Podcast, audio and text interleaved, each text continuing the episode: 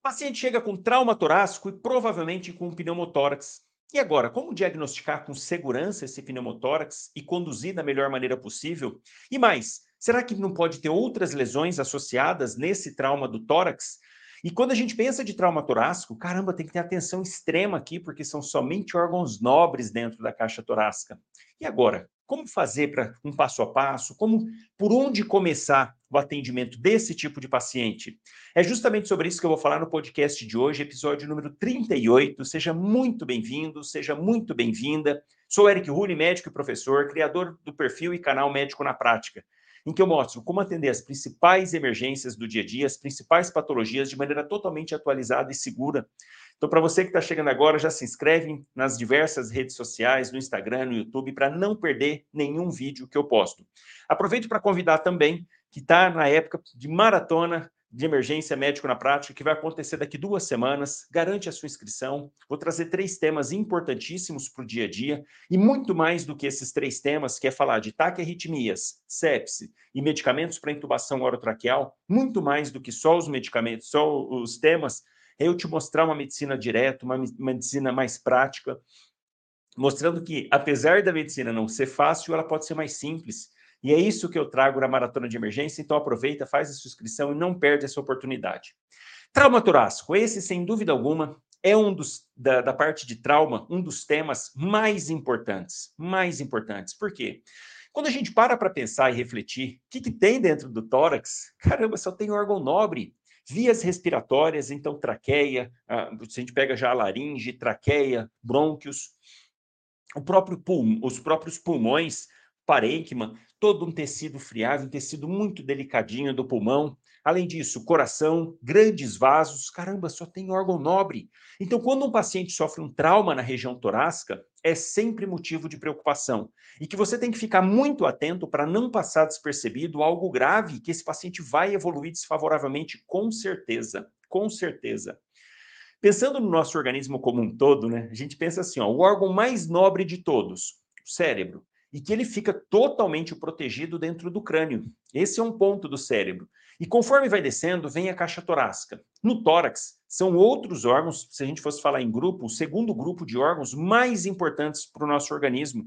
E que as repercussões nesses órgãos é muito rápida. Por exemplo, um próprio pneumotórax, um tamponamento cardíaco, vai ter repercussão de imediato, um hemotórax maciço.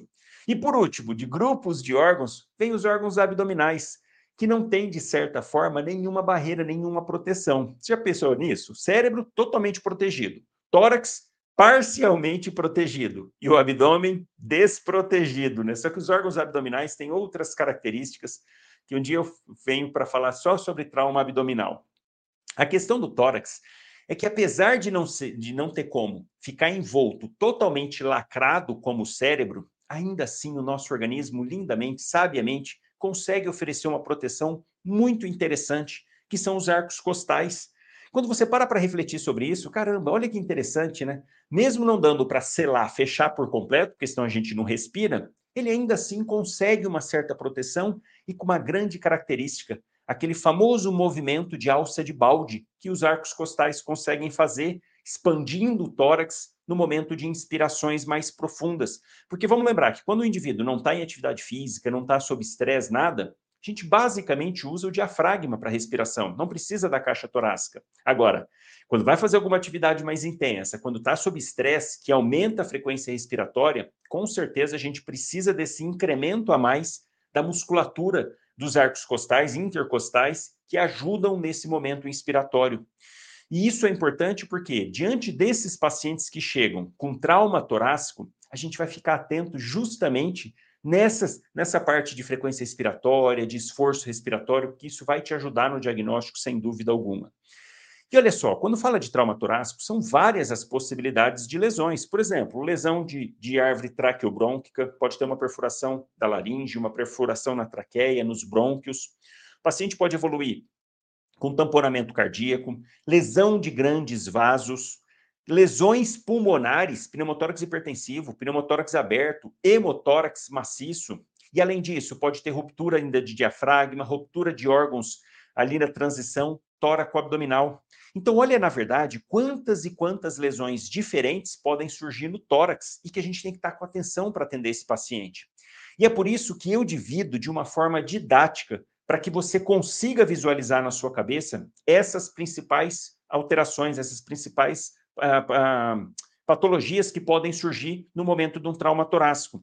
Então, a partir de hoje, de maneira esquemática na sua cabeça, você vai pensar no tórax em três regiões, porque isso vai facilitar muito o seu raciocínio clínico diante desse paciente. Ah, e um adendo, claro. Vamos lembrar que todo paciente politraumatizado que chega, na verdade, você primeiro padroniza o atendimento seguindo o ABCDE. Faz toda a sequência. Se tiver sangramento ativo, faz o X antes, que é conter esse sangramento visível, para depois a abertura das vias aéreas, ver a parte de ventilação, parte de circulação, o D de disability, parte neurológica, e o E de exposição. A partir dessa primeira varredura completa do indivíduo, aí sim a gente volta a atenção para o tórax. Primeiro, porque é uma, um local onde qualquer alteração ali, esse paciente vai piorar gravemente e muito rápido. Por isso que depois dessa varredura inicial, você já volta toda a sua atenção para o tórax, para fazer com mais detalhes esse exame físico. E aí, para padronizar na sua cabeça, então, facilitar sua, que você lembre de todas essas patologias, dessas alterações que podem surgir, divida o tórax em três grandes áreas. Olha que interessante. Primeira delas, envolvendo o externo e primeiro e segundo arcos costais. Então, aqui você vai pensar num grupo de patologias. Depois, do terceiro ao oitavo arcos costais, é a segunda divisão, quer dizer, pegando a maior parte do tórax. E por último, do nono ao décimo segundo arcos costais, quer dizer, ali na região, na transição tóraco-abdominal. Quando você divide dessa maneira, fica mais fácil de você raciocinar dos principais, das principais alterações. É claro que isso não é fidedigno. Por exemplo, quando você pensar em, em lesões na região 1, na zona 1, que eu separo, que envolve externo, primeiro e segundo arcos costais, Aqui você tem que pensar muito em lesões de, de árvore traqueobrônquica, quer dizer, perfuração da laringe, da traqueia ou de algum bronquifonte, ou fratura mesmo da própria laringe. Então, esse é um ponto, porque é uma região propícia para isso. E segundo ponto, alterações cardíacas e de grandes vasos. Ué, só você pensar num trauma, numa fratura de, de externo, olha o impacto que isso vai ter sobre o coração.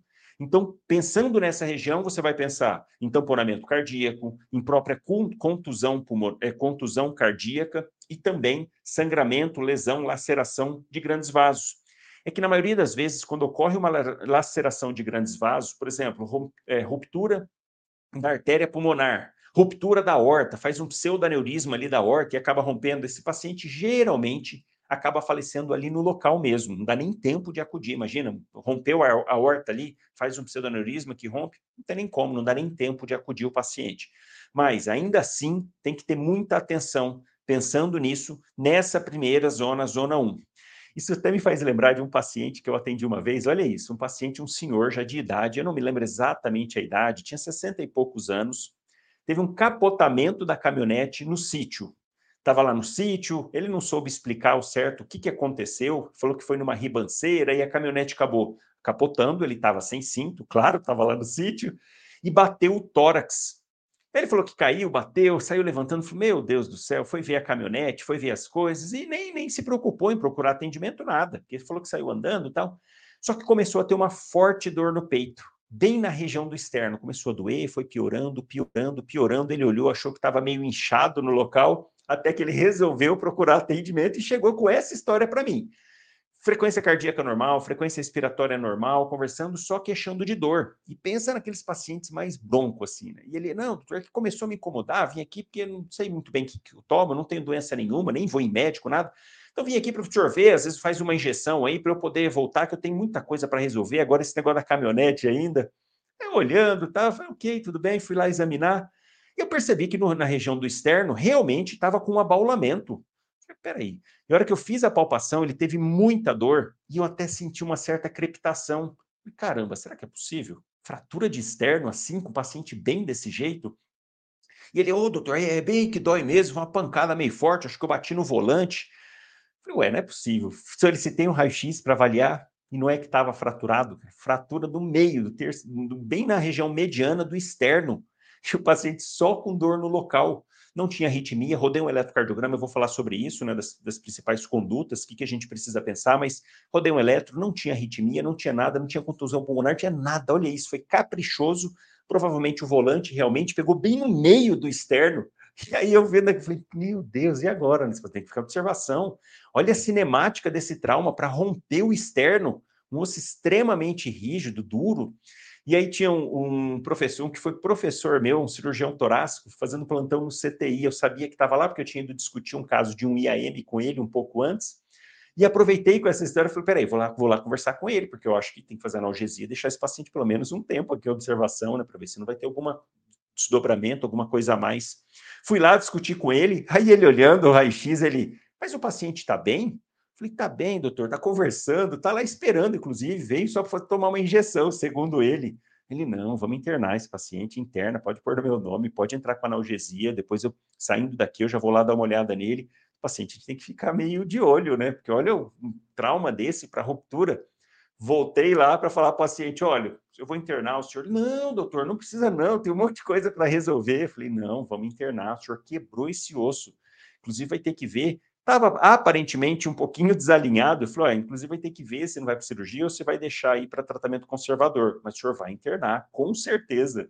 Ficou meio assim, ah, tudo bem, se o senhor acha melhor. Eu falei, eu acho, eu acho melhor. Então tem que ter muito cuidado. Imagina um trauma ali nessa região do externo, do primeiro e segundo arcos costais. Você precisa pensar nessas principais alterações, então. Lesões de árvore traqueobrônquica, tamponamento cardíaco, contusão cardíaca, e lesão de grandes vasos. Já na zona 2, que eu separo, que vai do terceiro arco costal ao oitavo arco costal, é a região que mais pega o parênquima pulmonar, que pega toda essa extensão do parênquima pulmonar. Então, aqui são cinco as possibilidades de lesões, para ficar bem claro na sua cabeça. Essa maior área do tórax, então, é a mais susceptível a fazer pneumotórax hipertensivo, que eu vou depois dar a conduta de cada um deles, pneumotórax aberto, hemotórax maciço, uh, tórax instável e, por último, contusão pulmonar. Então, essa zona maior, que é a zona 2, podem ocorrer essas cinco lesões que você tem que estar muito atento. E, por último, na les na, as lesões na região de nono arco costal até décimo segundo arcos costais, quer dizer, na transição tóraco-abdominal, tem que ter muita atenção com os órgãos intraabdominais. Vamos lembrar que a direita, o fígado, fica protegido por esses últimos arcos costais. Os rins também ficam protegidos ali na altura da 11 e 12 costelas flutuantes, que inclusive uma costela dessa pode entrar e romper o rim, entrar no, principalmente pela altura ali, ó, causar lesões hepáticas, lesões é, esplênicas. Vamos lembrar que o, o baço lá do lado esquerdo também fica protegido por esses arcos costais. Então tem que ter muita atenção nessas lesões para é, ocorrer algum agravamento de órgãos intraabdominais, principalmente é, fígado e baço, e também para rupturas de diafragma, paciente pode ter uma laceração do diafragma, por aumento ali da pressão nesse local, fazendo hérnias ali, até o ponto, por exemplo, de entrar o estômago para dentro do tórax. Então, dessa maneira, dividindo nessas três grandes zonas, fica mais fácil para você padronizar um atendimento. E a hora que você estiver olhando para esse tórax, faça isso. Divida nessas três, que automaticamente vão vir, vai vir na cabeça essas principais alterações. Partindo disso, vamos lá então. Zona 1, você está avaliando, chegou o paciente, o que, que vai te chamar a atenção de lesões nessa região? Se tiver lesão de árvore traqueobrônquica, o paciente pode apresentar cornagem, rouquidão, pode estar tá, ah, com insuficiência respiratória franca mesmo, e além disso, com enfisema subcutâneo. Muito importante você fazer a palpação dessa região do pescoço para ver se não sente crepitações, para ver se sente esse ah, enfisema subcutâneo. Para quem já fez palpação de enfisema subcutâneo, sabe que é característico. Você começa a palpar a pele, o, o, o tecido celular subcutâneo, parece uma areinha, parece um negócio assim, um, aquela. Ou então você palpando uma, um saco de arroz, sabe? Pega um saco de arroz e aperta ele. É mais ou menos isso, não é bem isso, né? Mas só para quem nunca fez uma palpação de enfisema subcutâneo, é mais ou menos essa característica.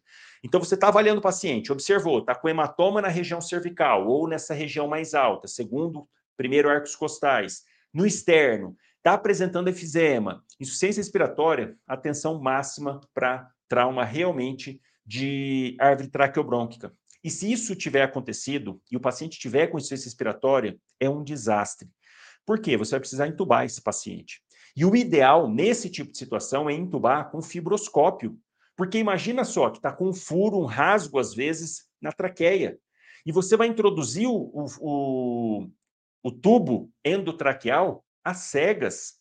Vai colocar o tubo lá para dentro, podendo inclusive aumentar o tamanho da lesão que estava ali na, na árvore traqueobrônquica. Então, qual que é o ideal? Pegar um fibroscópio, fazer essa fibroscopia e intubar o paciente guiado pelo fibroscópio. Qual que é o grande problema? Não tem disponível em pronto atendimento. Não tem, não tem quem faça, não tem um aparelho, não tem nada ali de fibroscópio.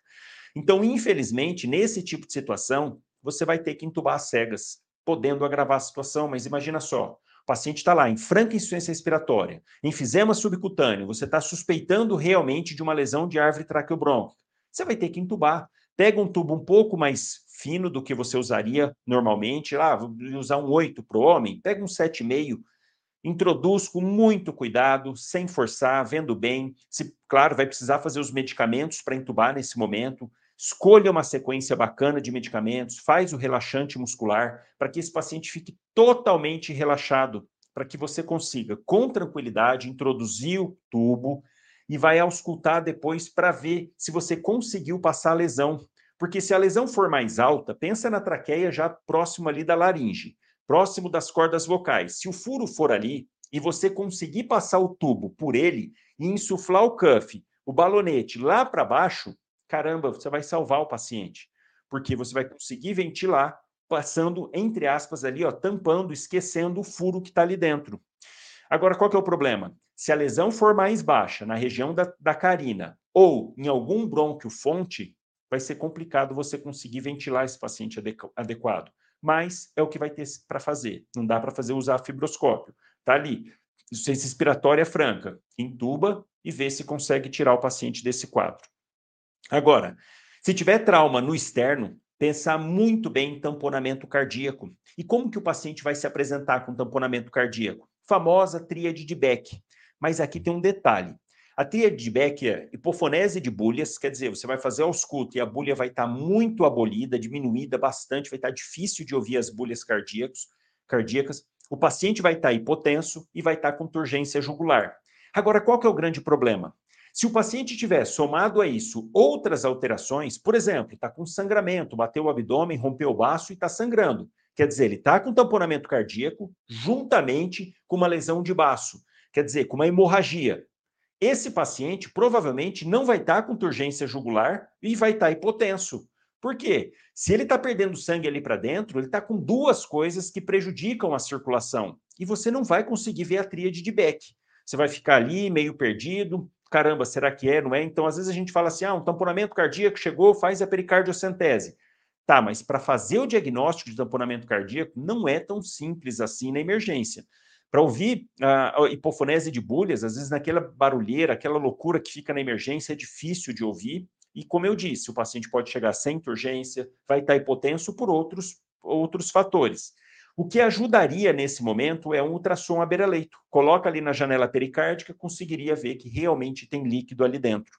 Mas é uma situação que boa parte das vezes também não vai ter ultrassom, você vai ter que ver ali na hora. Se tiver a famosa tríade de Beck, você está autorizado, em paciente instável, ruim, está autorizado a fazer a punção de Marfan. Vai com uma agulha, uma agulha longa, mais longa que você tiver disponível, na direção ali do pericárdio para fazer pericardiocentese, mas ainda assim é uma condição bastante difícil, o paciente vai estar grave, fazer as cegas é complicado. Mas, se só tiver essa possibilidade e você tiver ali, é o que você vai ter que fazer se, se esse paciente for demorar para ser transferido. Então, tamponamento cardíaco, fazer a pericardiocentese. Se tiver ruptura de grandes vasos, esse paciente vai evoluir com hemotórax, que eu vou falar na, na zona 2 como que a gente trata o hemotórax. E desde que a lesão seja pequena, porque se for lesão grande na árvore, na, na, nos grandes vasos, o paciente nem vai chegar, infelizmente vai falecer ainda no local do acidente. Então, perda maciça de sangue.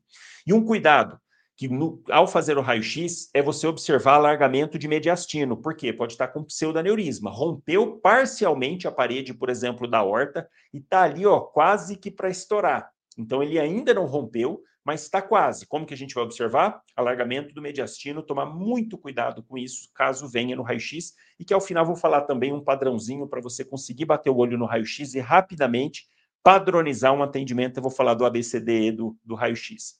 Mas então essa é a zona 1, tamponamento cardíaco, lesão de árvore traqueobronca. Zona 2, que pega a maior parte do tórax, terceiro ao oitavo arcos costais. Os três que a gente primeiro de imediato já precisa diferenciar: pneumotórax hipertensivo, pneumotórax aberto e hemotórax maciço. Qual que é a característica em comum dessas três situações? MV abolido, quer dizer, a ausculta vai estar abolida desse lado afetado. Você vai estar examinando o paciente, vai estar avaliando, faz a ausculta. Puxa, MV está abolido, ou à direita ou à esquerda, dependendo do local do acometimento. Diante disso, automaticamente você precisa pensar nessas três possibilidades: pneumotórax hipertensivo, pneumotórax aberto e hemotórax. Ausculta, igual. Como que a gente faz para diferenciar? Principalmente na percussão. A percussão um excelente exame para ser feito, apesar, de novo, do barulho que tem na emergência, daquela loucura, aquela correria, para você conseguir ouvir certinho timpanismo, não é tão fácil. Mas, sempre que você faz contralateral, quer dizer, faz de um lado e faz do outro, dá para ter uma noção que está alterado. Então, olha só, no pneumotórax hipertensivo, o que está acontecendo ali dentro? Está vazando o ar, entre aspas, para dentro do próprio tórax. Então, o ar começa a ocupar o espaço entre o pulmão e a caixa torácica. Rompeu a pleura parietal, a pleura visceral, está vazando o ar de dentro do pulmão e ficando retido entre o pulmão e o tórax. Isso que é pneumotórax hipertensivo. Por que hipertensivo? Porque não tem para onde ir esse ar. Esse ar vai sendo acumulado ali dentro e cada vez mais vai empurrando o coração, vai empurrando o, o pulmão desse lado, vai colabando o pulmão e empurrando as estruturas do mediastino. E o tórax vai ficando cada vez mais cheio de ar. Por conta disso, quando fizer a percussão, qual que é a tendência? A ficar um hipertimpanismo. Ah, mas como é que eu vou saber que está hipertimpânico? Faz a percussão contralateral. Porque de um lado vai fazer, vai parecer um tamborzão. Quem já fez, que já teve oportunidade de atender o pneumotórax hipertensivo, você faz a percussão, parece um tambor, tum, tum, tum, de tão hipertimpânico que fica. Enquanto que você vai para o outro lado, contralateral, faz a percussão, está timpânico normal. Então, isso já vai chamar atenção, o hipertimpanismo para pneumotórax hipertensivo. Além disso, o paciente vai ter desvio da traqueia contralateral, se o pneumotórax é à esquerda, vai começar a empurrar tudo para o lado direito. Então a traqueia vai vir desviada para a direita e o paciente provavelmente vai estar hipotenso também, porque conforme vai espremendo ali o, o, o, as estruturas do mediastino e o próprio coração, vai dificultando o retorno venoso, consequentemente diminuindo o débito cardíaco. Por conta disso, esse paciente vai estar hipotenso. Então, vai estar, pode estar com turgência jugular também, pode estar com desvio, hipotensão e hipertimpanismo. Essas são as principais características de pneumotórax hipertensivo. E já no pneumotórax aberto? No pneumotórax aberto, a percussão geralmente é normal. E mais, você provavelmente vai conseguir ver o local do furo.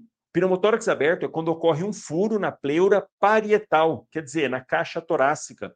O paciente, então, teve uma fratura de arco costal e acabou lesionando ali, fez um buraco, entre aspas, né, na caixa torácica, está vazando ar por ali, ou ferimento por arma de fogo, ferimento por arma branca, ou até mesmo num acidente, caiu de moto, o guidão ali, o, o, a manopla ali de freio, acabou torcendo e entrou no tórax do paciente. Isso é um pneumotórax aberto rompeu o invólucro, rompeu a caixa torácica e vai estar tá vazando ar. Você vai conseguir ouvir, inclusive, a hora que o paciente inspirar, expirar, você vai ver que está saindo ar dali.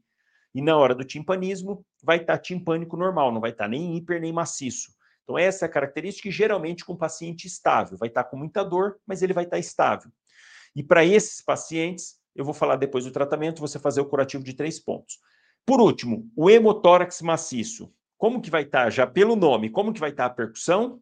Maciço, vai estar tá com maciçez, vai percutir e vai estar tá cheio de sangue ali dentro, trazendo esse som bem característico maciço. Aí você vai contralateral, faz a percussão e vê que está diferente. Além disso, esse paciente vai estar tá chocado, muito hipotenso, porque pensa que dentro do tórax, o tanto de sangue que cabe aqui.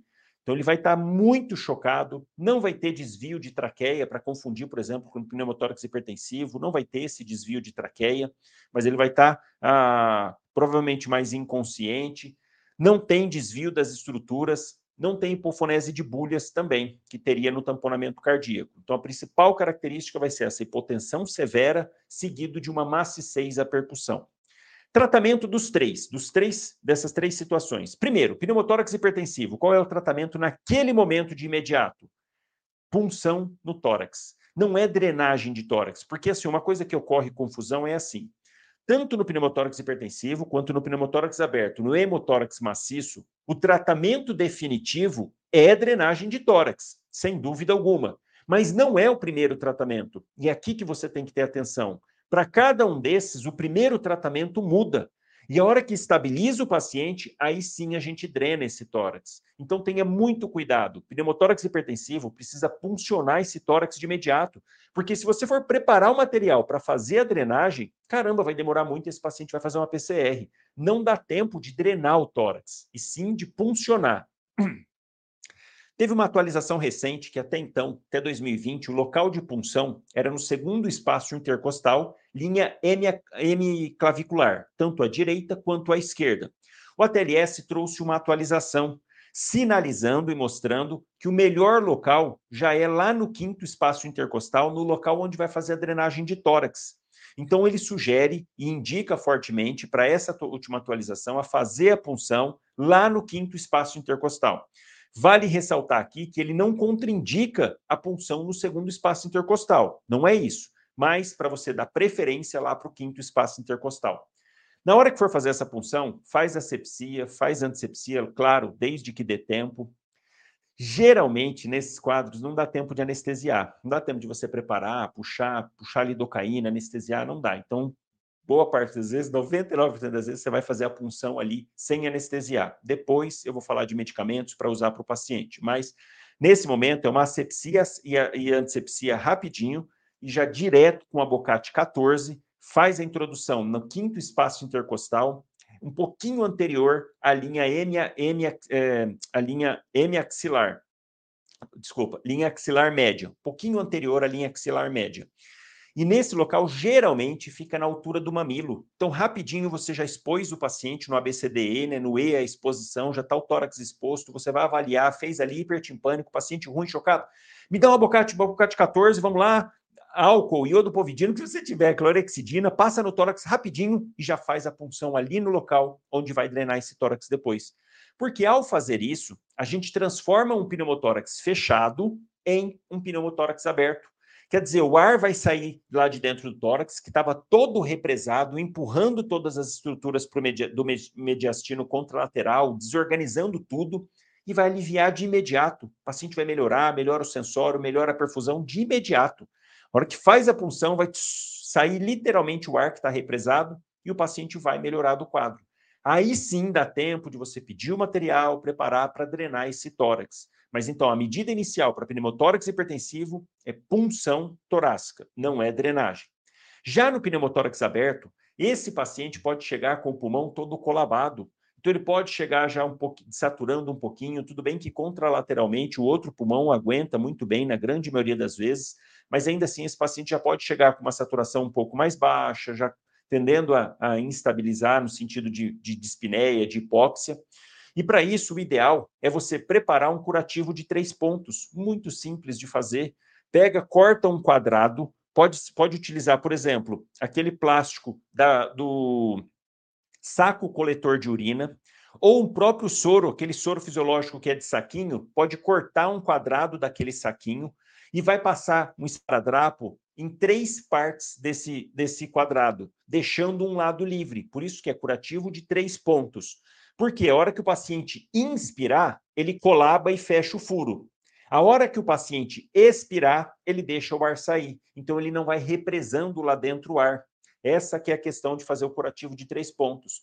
Faz ali o curativo, faz a sepsia, antisepsia, corta o plástico, corta o que tiver, passa o esparadrapo em três pontos desse, desse quadrado e cola no tórax do paciente. Enquanto isso, vai terminando de examinar e preparando o material para fazer a drenagem de tórax.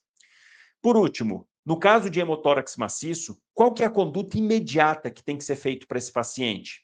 Cristalóide. Porque pensa o seguinte, esse paciente está perdendo um, dois litros de sangue dentro da caixa torácica. Nesse momento, não dá para ficar preparando material para você drenar esse tórax e deixar esse paciente hipovolêmico desse jeito, ele está com uma hemorragia. Então, primeiro, primeira coisa, mil ml de soro fisiológico preferencialmente aquecido ou ringer com lactato e já vai fazendo o cristalóide, vai preparando o material para drenar esse tórax, mas o mais importante é você tentar fazer essa ressuscitação volêmica, porque provavelmente esse paciente vai estar em choque grau 3, choque grau 4. E aqui um outro adendo importante também para esses pacientes de trauma, você dominar muito bem os tipos de choque, porque isso vai fazer muita diferença tanto aqui no trauma quanto em outras circunstâncias. Então, pensar em, em choque hipovolêmico, pensar em choque obstrutivo, choque é, cardiogênico e, por último, choque é, distributivo, caso de sepsia, anafilaxia ou ruptura, né, trauma raquimedular. Então, muito importante os quatro tipos de choques, você entender muito bem. E esse paciente com hemotórax maciço vai estar com um choque hemorrágico intenso, muito provavelmente grau 3, grau 4. Então, idealmente, você começa com cristalóide, já pensando, claro, vai depender do seu local se tiver, já pensando em hemoderivados. Lembrando que também teve uma mudança, que para fazer hemoderivados, o ideal é um concentrado de hemácio, uma plaqueta e um plasma. Um concentrado de hemácio, uma plaqueta e um plasma. Já o quanto antes possível. E aí sim você prepara o material para drenar esse tórax depois de, dessa tentativa de ressuscitação volêmica com cristalóide para esses pacientes. Então perceba como que o primeiro atendimento, na verdade, a primeira conduta para essas três situações diferentes, né, de pneumotórax hipertensivo, pneumotórax aberto e hemotórax, a primeira conduta não é drenar o tórax, é estabilizar o máximo possível para aí depois sim fazer a drenagem de tórax, que é o tratamento definitivo para esses pacientes, tá? Depois, lá na zona 3, que é aquela região do nono arco costal ao décimo segundo. Vamos lembrar que o oitavo, nono e décimo são falsas costelas, né? Porque elas não vão todas lá para o externo, elas se conectam através de uma da cartilagem para poder chegar no externo. Mas o fato é que lesões nessa região, a gente precisa obrigatoriamente pensar dos órgãos abdominais. Então, ficar muito atento com essas lesões porque o paciente pode instabilizar por hemorragia. E às vezes você está ali olhando e falando, mas foi no tórax, olha aqui, está aqui na, na, região inferior do tórax. Por que, que ele está ficando instável? Não está com pneumotórax hipertensivo? Está longe de um tamponamento cardíaco, por exemplo? E por que está instabilizando? E como o abdômen, dependendo do paciente, dependendo se é obeso, o abdômen mascara, esconde muito sangramento lá, às vezes você não vai ver. E na palpação, o sangue causa pouca, e principalmente no início, pouca irritação peritoneal. Então, esse paciente não vai ter peritonite. Nessa fase inicial, você vai palpar ali, não vai ter peritonite. Você vai ficar, às vezes, pensando: caramba, mas está no tórax a lesão, ele está chocado aqui, está com 6 de pressão sistólica, da onde que está esse choque? Lembrar de sangramento. Lembrar de ruptura de baço, lembrar de ruptura de fígado, que são os dois que mais sangram, mais sangram. O baço, então, olhou feio para o baço, ele já sangra com certeza. E ah, uma coisa que eu esqueci na zona 2, de falar de, de contusão pulmonar e tórax instável, que também vai ser importante na hora do tratamento. Esses dois, tórax, o que, que é o tórax instável? Muita gente tem dificuldade de entender. Tórax instável, você imagina o seguinte: pega um arco costal e quebra ele em dois pontos. Imagina assim: estou vendo um arco costal e quebro ele em duas partes no mesmo arco costal. Esse, você concorda que esse arco costal ele vai ficar completamente desconectado, solto. Esse pedaço que quebrou está solto. Só que quando acontece isso em um único arco costal, tanto de cima quanto de baixo, vai estar tá tranquilo, porque ele vai estar tá estabilizando o tórax. Agora, pensa isso acontecer, essa é, quebrar essa fratura em dois pontos de três arcos costais contíguos. Pensa isso no tórax. Três arcos costais, por exemplo, quarto, quinto e sexto arcos costais quebrados em duas partes, todos eles. Caramba, aí sim esse tórax passa a ficar instável, porque nessa região isso fica completamente solto.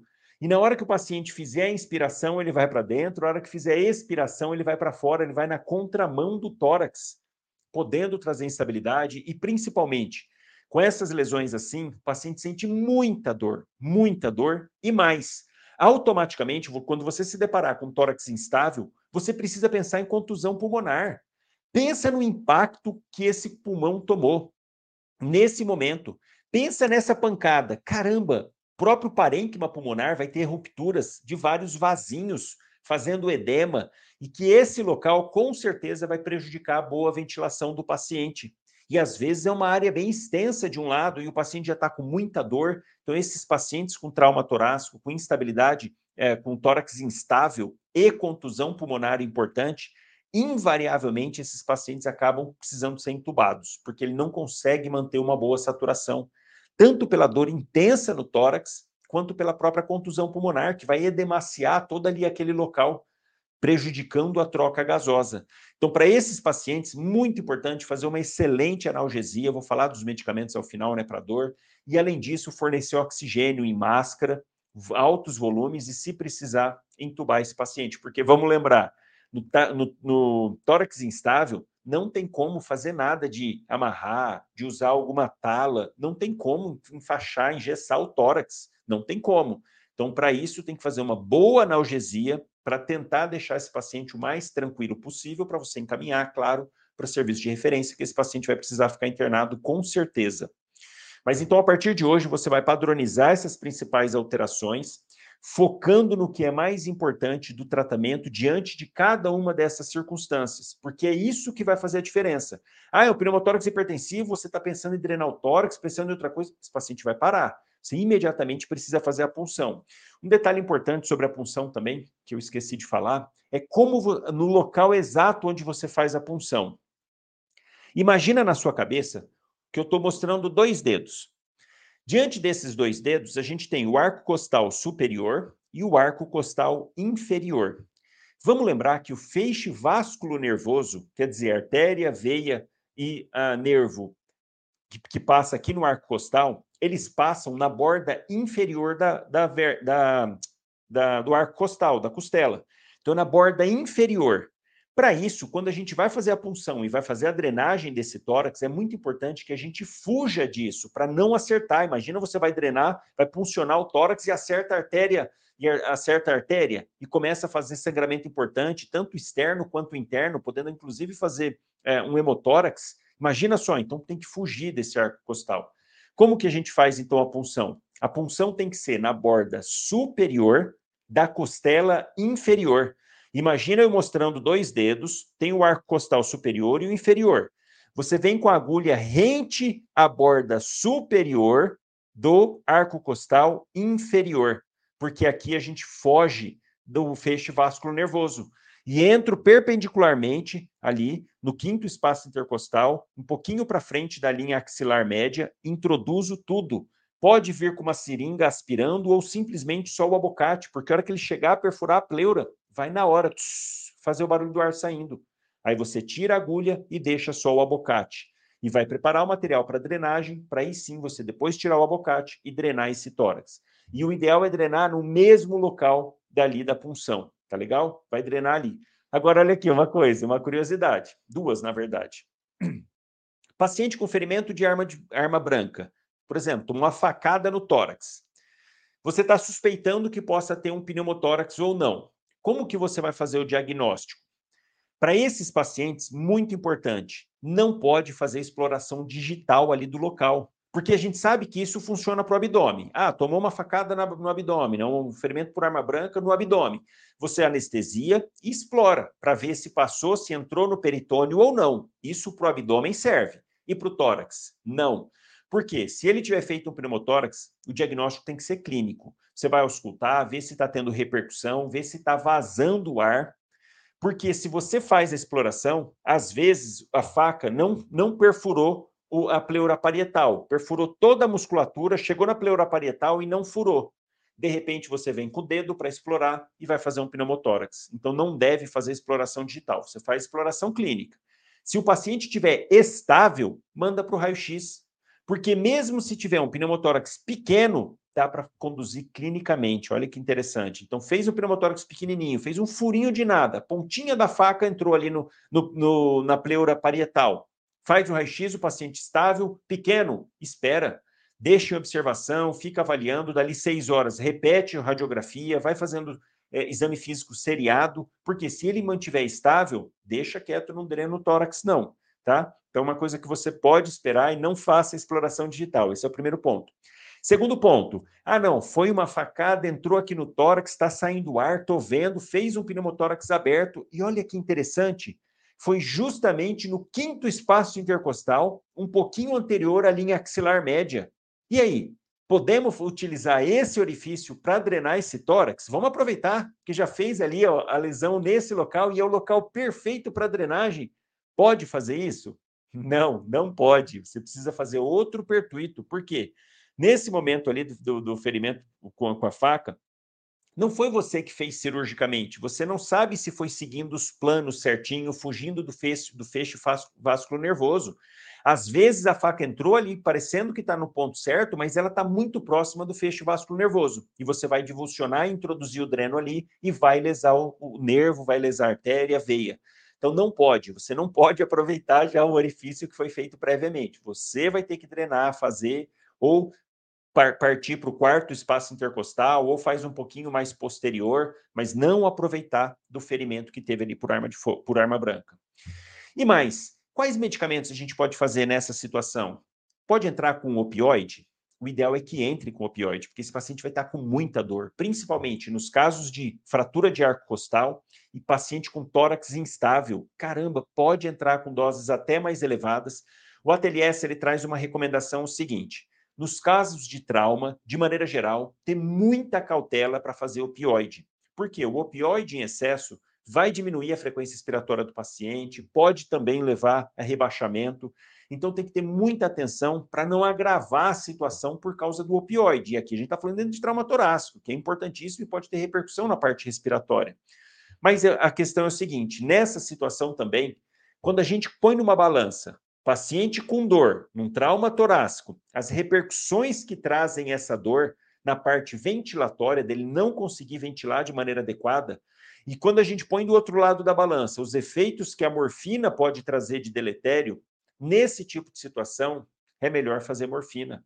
Porque ao tirar a dor do paciente, você vai fazendo doses menores, você vai titulando Assim, a gente consegue um meio termo, não fazer o paciente rebaixar, evoluir, por exemplo, uma insuficiência respiratória, que isso é difícil, mas tá, que ele diminua a frequência respiratória, não deixar com que ele faça isso, mas ao mesmo tempo a gente aliviar a dor para que ele consiga ventilar melhor, que ele consiga expandir o tórax na inspiração melhor. Então, para isso, o que eu recomendo para você? A morfina ela tem uma grande característica, ela tem uma meia-vida, uma ação muito rápida até cinco minutos, ela já está atingindo um pico de ação muito bom. Então, o ideal, a ampola de morfina tem 1 ml, 10 miligramas. Pega uma seringa de 10 ml, aspira 9 ml de água destilado e mais esse 1 ml da morfina. Porque vai ficar uma solução total de 10 ml com 10 miligramas de morfina. E aí você vai fazer venosa, mesmo se o paciente tiver hipotenso, mas aqui, claro, se tiver hipotenso, você já vai estar fazendo soro para esse paciente, ressuscitação com cristalóide.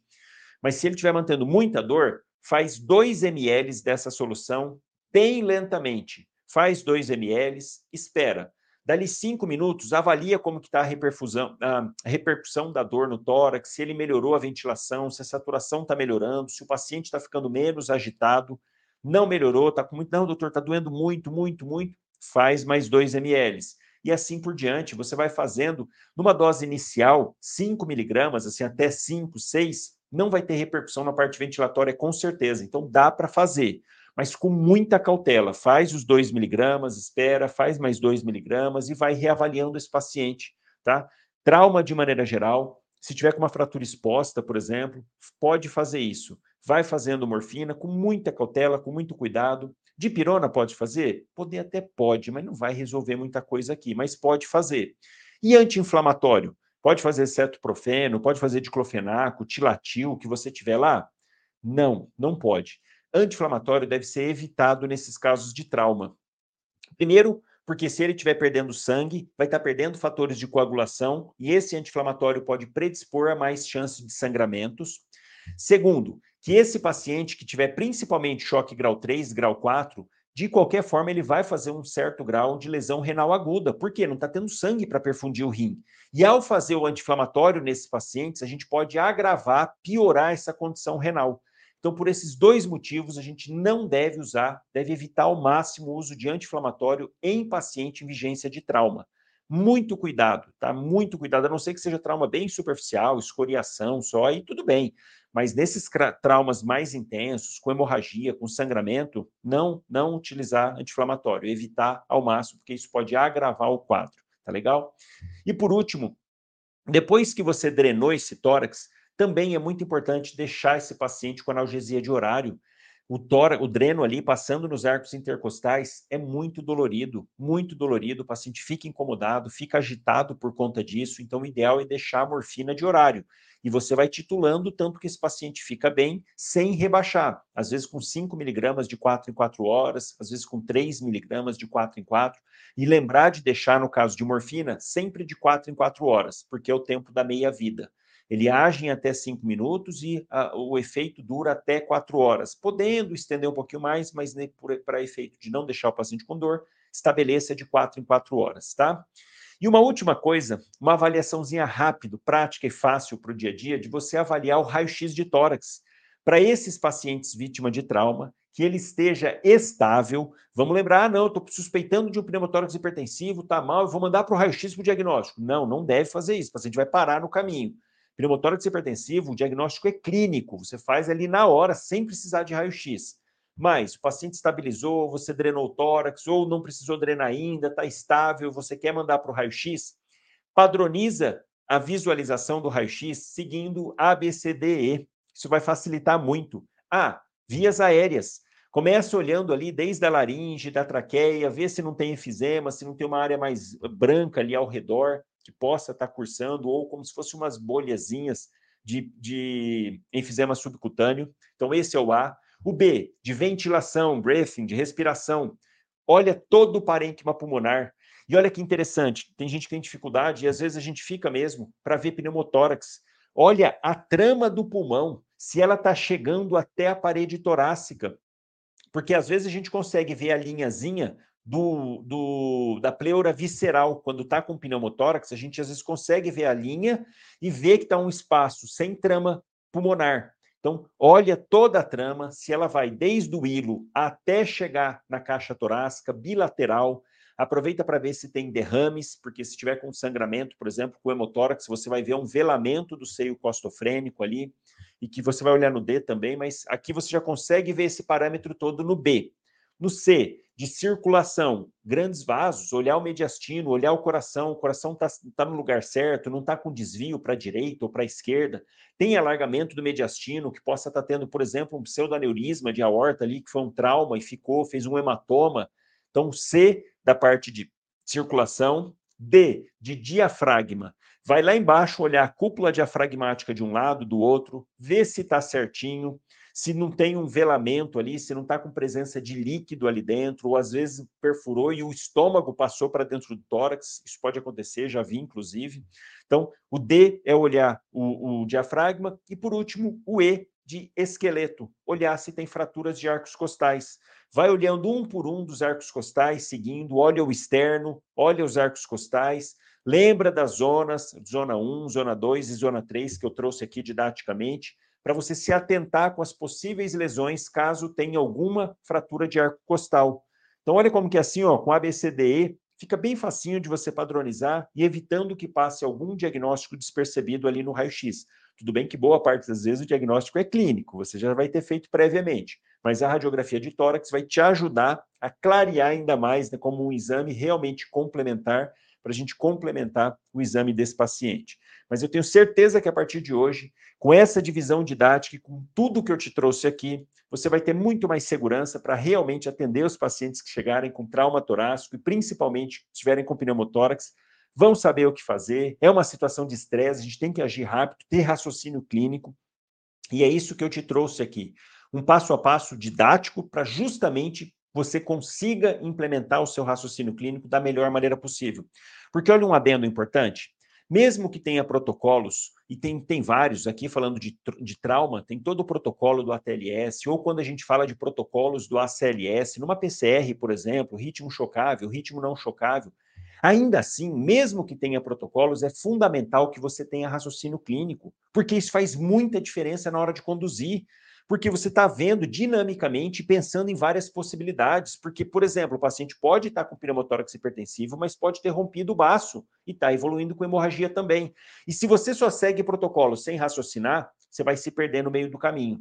Então, pensa numa situação assim: o paciente chegou, está chocado, teve lá um pneumotórax hipertensivo, você vai punciona aquele tórax, quinto espaço intercostal, puncionou, poxa, a traqueia estava toda desviada, paciente hipotenso, chocado, alteração do sensório. Você faz a punção, faz o barulho lá, do ar saindo, volta, não tem mais desvio de traqueia, de nada, mas espera aí, o paciente continua chocado, continua hipotenso e alteração do sensório. Ué, alguma coisa a mais tem. Será que só foi o pneumotórax? E às vezes foi uma fratura ali, ó, na, na zona 3, pegou oitavo, nono ar costal, fez o pneumotórax hipertensivo, mas pode tá ter feito uma ruptura de fígado. Então, olha como você tem que raciocinar, mesmo diante desses quadros que tenham um protocolo, você tem que ter raciocínio clínico, porque isso vai fazer a diferença para você realmente oferecer toda uma sequência de atendimento para esse paciente da melhor maneira possível. Então, se você gostou, aproveita para compartilhar com seu amigo médico, acadêmico de medicina, manda para ele, ele vai aproveitar demais. Isso é um tema extremamente importante. Digo mais, dos temas de trauma, talvez esses sejam de grande importância, junto com TCE, junto com trauma abdominal, se bem que tem queimados, afogamento, enfim. Mas é, sem dúvida alguma, um tema de extrema importância. E lembro ainda também, se você não está inscrito na Maratona de Emergência Médico na Prática, não perde essa oportunidade, se inscreve. Tem um link aqui para quem está no YouTube, tem um link da descrição para inscrição na maratona. Para quem está no, no, Instagram, assim que terminar a live, vai na bio, na capa, tem o link, é só clicar e garantir a sua inscrição para três aulas incríveis de taquiarritmia, sepse e medicamentos para intubação orotraqueal. Então você não pode ficar de fora, não pode perder a maratona de emergência que vai acontecer nos dias 19, 21, 22 e 25 agora de junho, tá bom? Garante a sua inscrição, aproveita para compartilhar com o amigo também para ele se inscrever, que você vai assistir do conforto da sua casa, online, gratuito, e também vai ter material em PDF, muita coisa bacana. Se inscreve para você não perder nada. Espero que você tenha aproveitado o podcast Médico na Prática, episódio número 38. Lembrando que tem outros 37 podcasts, podcasts para trás, temas importantíssimos do dia a dia, para ir ouvindo para o plantão, ouvindo no plantão, que faz a diferença, né? Conforme a gente mais vai ouvindo, pegando, caramba, isso vai clareando a mente, raciocínio clínico, vai se atualizando e é muito bacana, tá bom? Um grande abraço, então. Nos vemos no próximo podcast ou na próxima live, assim que eu melhorar também da gripe. um abração, pessoal. Fiquem com Deus.